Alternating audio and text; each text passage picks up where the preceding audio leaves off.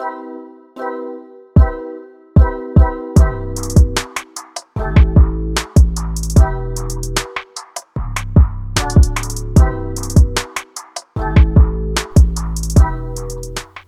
à tous, bienvenue dans le podcast Flashback, la série historique dédiée aux grands moments des sports américains. En ce 6 février 2022, on va revenir sur un événement marquant de la NFM. La deuxième victoire consécutive au Super Bowl des New England Patriots durant la saison 2004-2005. C'est si loin, mais nous verrons que réaliser le doublé en NFL n'est pas une mince affaire. Les New England Patriots sont souvent associés à Tom Brady dans la conscience populaire, mais il serait prétentieux d'être aussi réducteur vis-à-vis de cette franchise. Elle a été fondée en 1959 et elle faisait partie autrefois de feu ce que l'on appelait l'AFL, c'est-à-dire l'American Football League, la NFL étant créée à partir de la fusion de l'AFL et de la NFL pour ne devenir qu'une ligue unique dans les années 1970. Avec peu de succès durant la période AFL, la fusion des deux ligues permettra aux clubs de se structurer avec leurs propres installations à Foxborough mais aussi à cette période d'avoir les plus mauvais résultats que la franchise ait pu avoir. C'était au début de leur création, donc on n'avait pas encore tout à fait les mêmes installations et les mêmes, euh, les mêmes coachs qu'à l'époque. Ils finiront cette saison avec deux victoires pour 14 défaites. Sur la décennie des 70s, les Patriots rendront des bilans moyens aux portes des playoffs, mais jamais suffisants pour aller bien plus loin. Se stabilisant petit à petit, les années 80 porteront un coup de massue avec des passations de pouvoir entre propriétaires, alors surtout des, questions au niveau des propriétaires de mauvaise gestion pour certains, d'autres qui voulaient euh, avaient remonté le, club, mais aussi euh, l'avaient, souhaité le faire déménager à Saint-Louis, un peu comme les Rams pendant une période. Pour autant, c'est au moment où la revente se fait et que l'actuel propriétaire Robert Kraft reprend au début des années 90 que la franchise va passer un cap et surtout, durant cette période des années 90, par intermédiaire de Kraft, elle va le voir passer des coachs de renom, tels Bill Parcells et Pete Carroll, que l'on connaît bien, coach des Seahawks aujourd'hui. Puis les Patriots vont commencer à faire les bons choix, et surtout ça va être le, tournant pour cette franchise. Bill Belichick va arriver au coaching. Il sélectionne un quarterback à la 199e position du nom de Tom Brady. Je pense que tout le monde le connaît bien et inaugurent leur nouveau stade deux ans après, le Gillette Stadium. Tom Brady et les Patriots gagneront déjà leur premier Super Bowl lors de la saison 2001. Je vous réfère à l'article flashback fait par euh, un de, de nos confrères, si vous voulez avoir plus de renseignements dessus. Et la saison 2002 les verra ne pas se qualifier pour les playoffs malgré un bilan de 9 victoires et 7 défaites. Alors en fait, c'est le fait d'avoir perdu contre les New York Jets qui sont dans la même division qu'eux, euh, durant la saison régulière, qui fait qu'avec le même bilan de 9 victoires, 7 défaites, eh bien, les Patriots ne passeront pas en playoff cette année-là. À partir de là, la dynastie Patriots se mettra malgré tout en marche de bataille, puisqu'en 2003, la franchise confirme sa réputation de bien se structurer, avec des ajouts de joueurs clés et besogneux surtout, euh, qui permettront la réussite collective pour de nouveau aller au Super Bowl cette année-là. Bill Belichick base son jeu sur euh, une équipe avec de la discipline en attaque et une défense de fer. Ils finissent la saison 2003 avec 14 victoires pour 2 défaites. Signe du destin, c'est tout à fait l'inverse des premiers résultats la franchise avait pu avoir dans les années 70 avec leurs 2 victoires pour 14 défaites. Après avoir disposé des Tennessee Titans en Divisional Round et des Indianapolis Colts en Conference Championship de Peyton Manning, les Patriots participent à la grande messe du début du mois de février face aux Carolina Panthers. Il participe donc à ce Super Bowl 38 sera, et il sera considéré à l'époque comme l'un des plus beaux de l'histoire. Alors petite anecdote, il faut savoir qu'en fait les deux équipes lors de cette rencontre du Super Bowl ne marqueront aucun point dans les premiers et troisième cartons, mais bizarrement dans les deuxième et quatrième cartons. Donc c'était vraiment une, petite chose un peu spéciale de ce Super Bowl qui, dans, ce sport, qui aime bien les statistiques, fera partie d'une des statistiques marquantes. Score final de ce Super Bowl 32-29 pour les Patriots. Après un field goal de Adam Vinatieri dans les dernières secondes. Un goal qui rentrera dans l'histoire, pratiquement tiré d'un scénario de hollywoodien.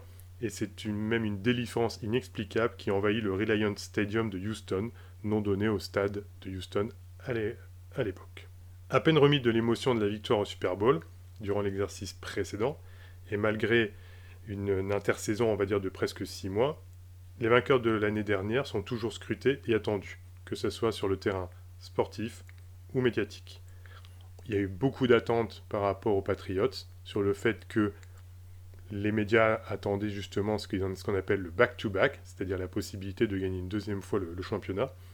Et c'est justement pendant cette saison 2004 que Bill Belichick bah, reprendra les mêmes ingrédients que lors de l'exercice précédent. C'est une, défense de fer disciplinée, une attaque avec un game management bien spécifique, Tom Brady qui applique les jeux qu'on lui demande, et surtout une défense menée par Teddy Bruschi en, en, fer de lance et une attaque avec un Troy Brown qui justement sera vraiment très bon des deux côtés du terrain. Pareil, pour l'anecdote, ce qu'il faut savoir, c'est que Troy Brown joue cornerback et wide receiver cette année-là avec une certaine réussite puisque les cornerbacks et le backfield défensif sera décimé par les blessures. Et Troy Brown, on demandera à Troy Brown en fait de faire les deux postes, de jouer et cornerback et wide receiver, ce qui était extrêmement rare, mais que lui réussira très très bien. Pour imposer encore plus son jeu au sol et renouveler intelligemment son effectif, Belichick fera venir Corey Dillon au poste de running back, et ce sera un move justement qui va être décisif. Par le biais de ce joueur, bah, va, les schémas de jeu qui sont déjà bien appliqués le seront encore mieux. Les Patriots ils finiront de nouveau avec un bilan de 14 victoires et 2 défaites, un excellent bilan, et 21 matchs consécutifs gagnés en saison régulière et playoff inclus. Cette série sera stoppée par les Steelers lors de cette année-là, en saison régulière, et surtout les joueurs des Patriots seront marqués par les commentaires des joueurs des Steelers à l'époque qui avaient dit que justement, grâce à ce match qu'ils avaient arrêté, on ne reverrait pas les Patriots à ce même niveau de jeu. Bien leur, bien leur prendra mal de, faire ce genre de réflexion, puisque les playoffs arrivent, et en Divisional Round, eh bien les, Colts vont de nouveau mordre la poussière en ne, scorant que 3 points lors du match. Et les Patriots prendront la mesure des Steelers en Conference Championship de nouveau au Heinz sous un air de revanche, bien évidemment, pour accéder à la grande messe du football du mois de février, le Super Bowl. Direction le Super Bowl 39 cette fois-ci, et l'affrontement avec les Philadelphia Eagles. Alors dans un air de déjà-vu, il faudra savoir aussi que Freddie Mitchell, l'un des receveurs de l'époque des Eagles, avait déclaré qu'il ne connaissait pas le nom des joueurs du backfield défensif des Patriots, ce qui avait été vu comme une marque d'irrespect de la part des, joueurs des Patriots, et il n'en fallait pas moins pour cette franchise comme, je dirais, supplément de, volonté ou de motivation pour euh, vouloir euh, leur faire mordre la poussière. Eh bien, c'est ce qui va, c'est ce qui va arriver. Les, les Patriots feront la différence au quatrième carton de ce match, après qu'il y ait une certaine égalité sur les trois premiers cartons. Corey Dillon, celui qui avait été recruté en début de saison, va réussir à marquer de nouveau un, touchdown et Vinatieri, dans un field goal moins spectaculaire que l'année précédente, va de nouveau permettre de creuser un écart. Un touchdown sera marqué par l'équipe des Eagles pour revenir à 3 points, mais il est trop tard, le mal est déjà fait. Deuxième Super Bowl de suite, fait rare et exceptionnel. Justement, dans l'histoire, c'est tellement rare qu'il n'y a que 7 franchises qui ont accompli cet exploit, de ce que l'on appelle un back-to-back au Super Bowl. Les équipes sont les Green Bay Packers au Super Bowl 1 et 2, euh, sous la houlette de Vince Lombardi au coaching et de Bart Starr en quarterback, les Miami Dolphins au Super Bowl 7 et 8, les Pittsburgh Steelers au Super Bowl 9 et 10, et de nouveau même un doublé de back-to-back avec les Super Bowl 13 et 14, les San Francisco 49ers avec leur Super Bowl 23 et 24, les Dallas Cowboys avec le Super Bowl 27 et 28, les Denver Broncos avec le Super Bowl 32 et 33, et enfin donc les New England Patriots faisant partie de ce club avec donc les Super Bowls 38 et 39. On parle bien d'exploit.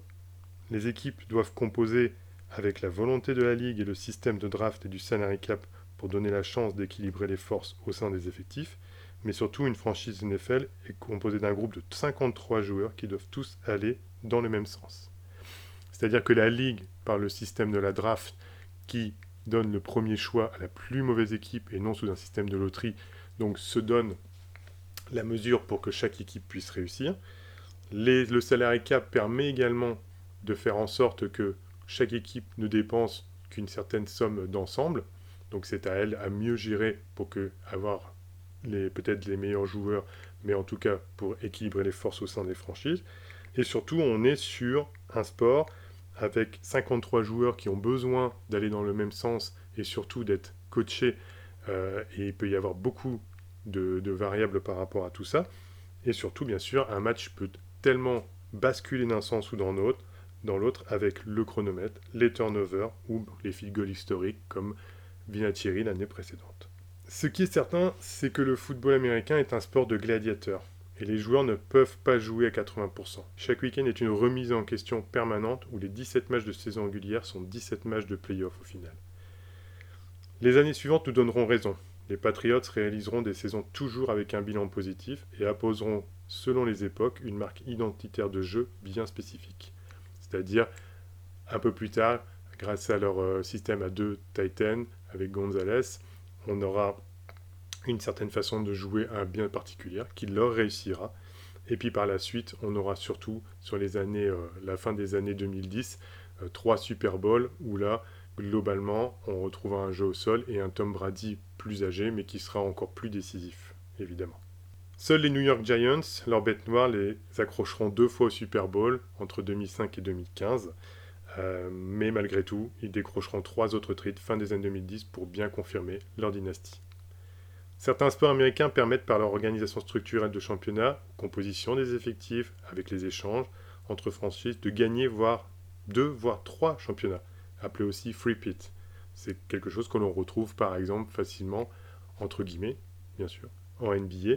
Euh, un très bon exemple, la période de Shaquille O'Neal au niveau des, des, Lakers a permis, avec un autre d'autres joueurs talentueux, de faire trois titres à la suite.